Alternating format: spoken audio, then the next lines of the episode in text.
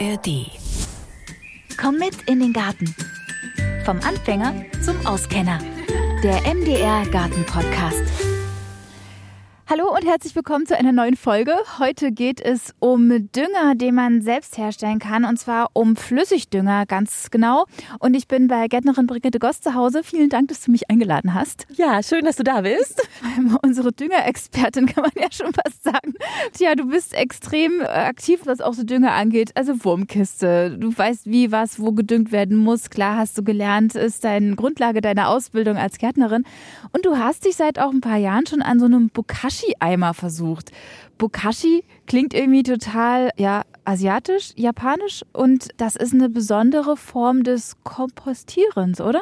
Ganz genau, es kommt tatsächlich aus Japan und wurde da auch entdeckt und es ist im Prinzip das Sauerkraut für den Boden. Okay, also sprich fermentieren. Ganz genau, es wird es ist fermentierte Küchenabfälle, also Küchengemüseabfälle und ich bin ja schrecklich neugierig. Ich habe erst gedacht, was soll denn das jetzt wieder für ein neuer äh, Trend und naja gut.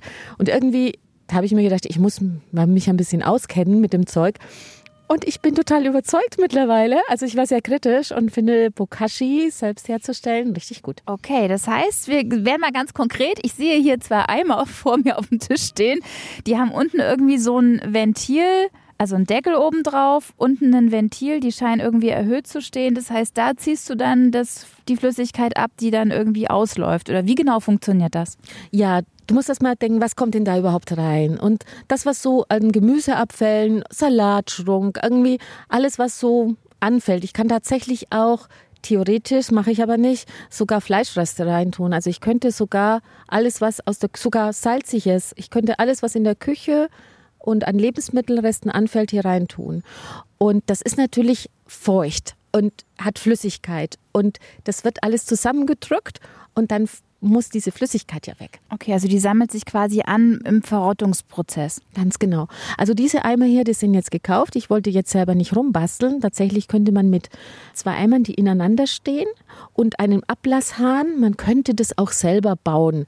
Ja, habe ich schon gesehen. Aber mir war jetzt das irgendwie wichtiger oder weil, weil das einfach auch schön dicht ist. Genau, weil ich kann mir vorstellen, also fermentiertes, ich habe auch schon fermentiert, mein Gemüse fermentiert, das riecht erstmal nicht. Wenn du aber den Deckel aufmachst, riecht es dann schon. Also der Kohl, mein Sauerkraut hat schon ganz schön gerochen, wenn man da mal reingeguckt hat.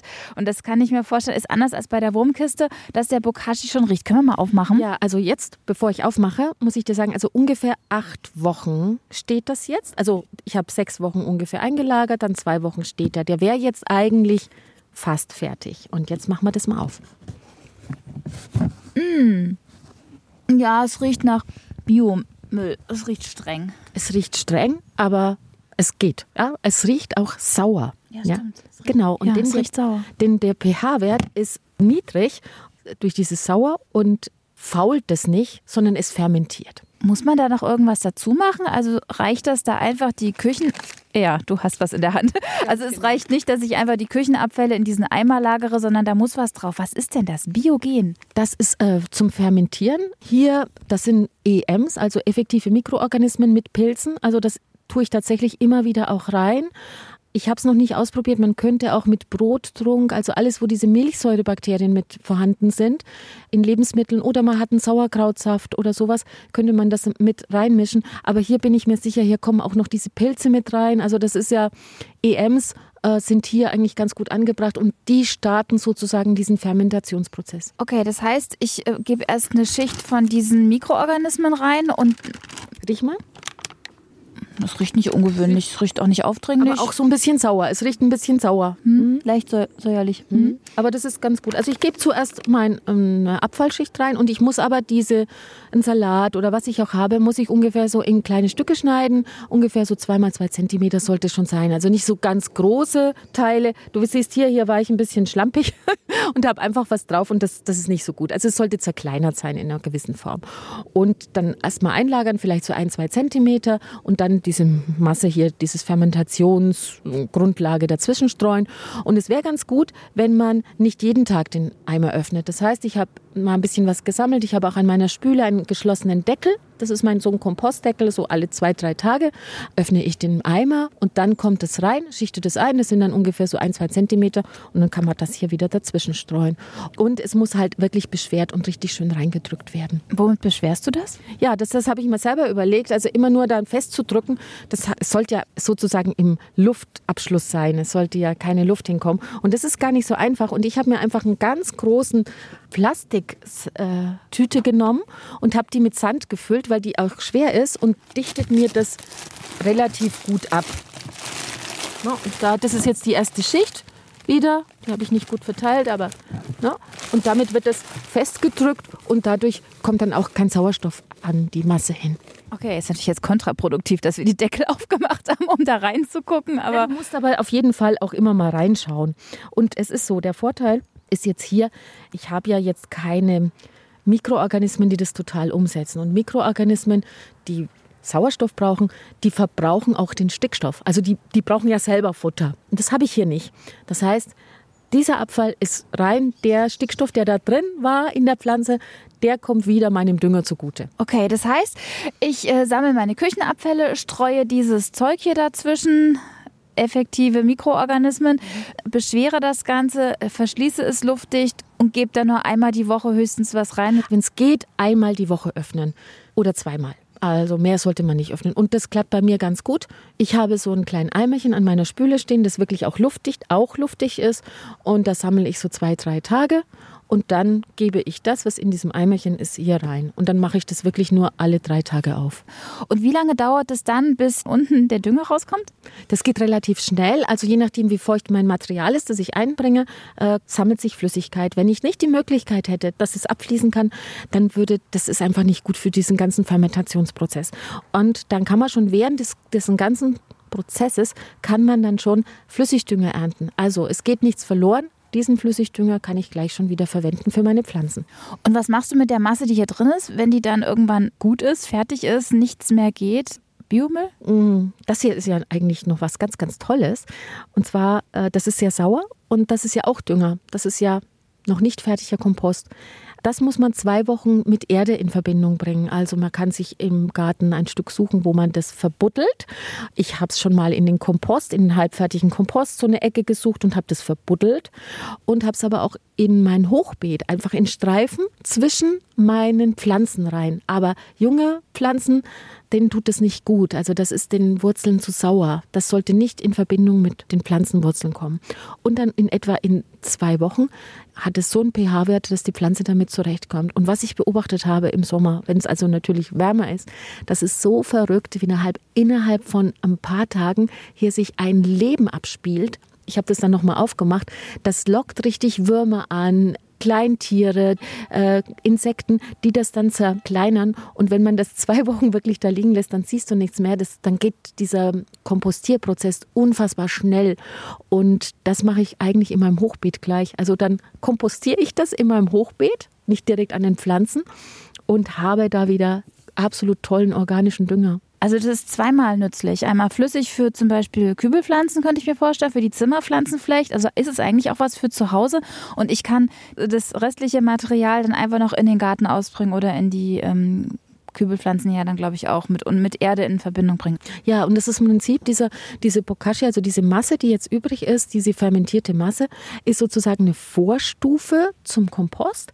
Und das Tolle daran ist, dass diese Mikroorganismen, diese Kompost-Mikroorganismen, nenne nenn ich mal, sie mal so, das lieben und das ganz schnell zersetzen. Also es kompostiert sich auch dann ganz schnell und ist ein wunderbarer Dünger wie Kompost. Sehr schön. Und ähm, mit dem Geruch muss ich sagen, finde ich äh, gewöhnungsbedürftig. Wo muss ich das lagern? Braucht es das irgendwie warm? Geht das auch kälter? Ähm, sollte das in der Küche stehen oder ginge auch auf dem Balkon? Ideal ist eine Temperatur von 20 Grad. Heißt, ich habe sie bei mir, ich habe einen sehr warmen Keller, da habe ich sie stehen. Und dadurch, dass ich den Deckel ja luftdicht abschließen muss, riecht man dann nichts. Es ist nur der Moment, wo ich das öffne und wieder schließe da riecht's. Und was ich mir mit diesem Flüssigdünger, den habe ich die ersten Jahre nur für draußen verwendet und habe mir jetzt dieses Jahr mal wie was passiert, wenn ich den für meine Zimmerpflanzen verwende. Und hier habe ich einen abgefüllt. Riech mal rein. Aufmachen. Oh, es riecht schlimm. um das mal so zu sagen. Es riecht wirklich schlimm. Das ist so, das ist so Riechfläschchen. Also wenn du da nicht wach bist, also dann weiß ich nicht. das ist ja Körperverletzung hier. Weißt du, was, was ich total faszinierend finde? Ich nehme da so, ich habe hier so eine alte Flüssigdüngerflasche, da fülle ich das immer ab und habe dann hier mein Käppchen und dann habe ich gut gelüftet und habe das mal in das Käppchen rein und in meine Zimmerpflanzen, Gießkanne und gegossen und dann habe ich es gegossen und ich habe nichts mehr gerochen und es ging ganz schnell weg. Also ich nehme das, du wirst es nicht glauben, auch wenn das jetzt hier in der Flasche so stinkt, echt fürchterlich stinkt, aber ich nehme die jetzt für meine Zimmerpflanzen und in dem Moment, wo ich dünge, merke ich was und schon eine Stunde später riechst du gar nichts mehr und das finde ich faszinierend. Okay, darf ich mir was abfüllen? Du hast da bestimmt hier schon ein bisschen fertigen. Also dann nehme ich quasi hier unten das Ventil, öffne und dann läuft das einfach hier raus. Ja. Okay, das ist jetzt hier so eine braune Flüssigkeit. Mhm. Nicht ganz, also überhaupt nicht klar, die ist recht trüb. Riecht nicht so schlimm wie das in der Flasche. ja, wenn du es frisch ver verwendest, ähm, dann, dann riecht es nicht so. Aber ich habe mir wirklich, mich wirklich gescheut, das erst für die Zimmerpflanzen zu verwenden, aber ich bin da wirklich, äh, ich habe meinen eigenen Flüssigdünger. Flüssigdünger sind mittlerweile sehr teuer geworden, das wissen wir alle. Und, äh, und die Pflanzen sind toll, die wachsen großartig. Du weißt, was drin ist. Und das, was da unten rauskommt, also diese Flüssigkeit, die versorgt die Pflanzen rundum. Da brauche ich also nichts extra. Wenn du dir vorstellst, das hier, ich habe jetzt nur in der Hauptsache Pflanze verwendet. Pflanzenteile. Da ist doch alles drin. Ja? Und das ist in dem Wasser natürlich dann auch drin. Das heißt, diese Pflanze ernährt wieder die andere Pflanze komplett. Ich höre, du bist totaler Fan von Bokashi. Ich muss ganz ehrlich sagen, der Geruch schreckt mich etwas ab. ähm, aber wenn du sagst, es ist gut, ist es echt mal lohnenswert, darüber nachzudenken. Und du musst dir eins überlegen. Ich habe erst gedacht, was ist denn das wieder für ein Hokuspokus und habe es ausprobiert und ich bin restlos begeistert. Und dieses ähm, EM, diese, diese, dieses Pulver, was man dazuführen muss, ähm, diese aktiven Mikroorganismen, Brottrunk, sagst du, ginge auch alternativ. Da muss ich ja noch was zukaufen. Kriegt man das überall oder wo bezieht man das her? Gibt es Alternativen?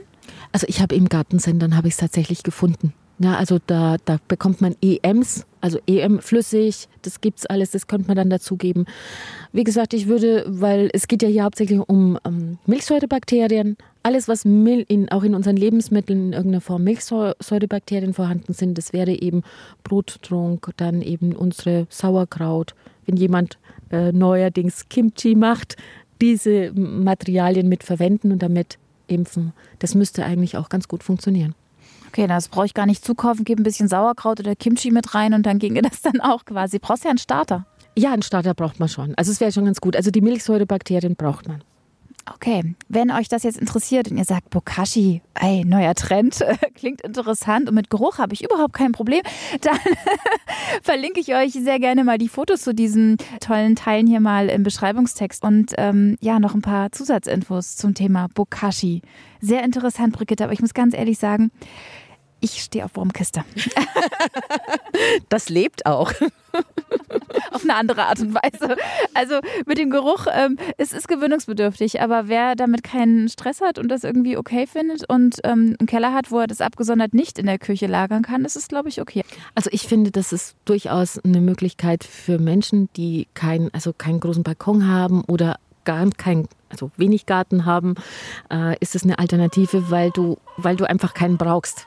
Und es ist tatsächlich, wenn man das immer schön luftdicht abschließt, riecht es wirklich. Ich merke nichts davon, dass es riecht, außer ich öffne das Ganze. Okay, vielleicht bin ich jetzt einfach nur vorgeschädigt, weil das die ganze Zeit hier offen steht und ein bisschen müffelt. Es, es riecht streng, aber ja, es ist die Biotonne für zu Hause, die, wo ich dann den, den, den Saft, den, den Extrakt daraus quasi noch in meinem Haus verwenden kann. Nichts kommt um, alles bleibt da. Ganz genau. Also es bleibt ein einziger Kreislauf und ich kann wieder meine Pflanzen damit ernähren. Das finde ich großartig. Es ist auch. Dankeschön, Brigitte. Danke. Auch dir auch. ja, und an den Geruch kann man sich auch gewöhnen. Und Bokashi ist außerdem super nachhaltig. Und wenn euch Nachhaltigkeit interessiert, dann hört gerne in Grünphase rein. Das ist der Nachhaltigkeitspodcast der Funkkolleginnen. Und den findet ihr in der ARD Audiothek, genau da, wo ihr auch meinen Podcast findet. Und in zwei Wochen erscheint dann eine neue Folge. Und dann analysieren wir mal den Gartenboden. Ihr dürft gespannt sein. Also, bis dahin.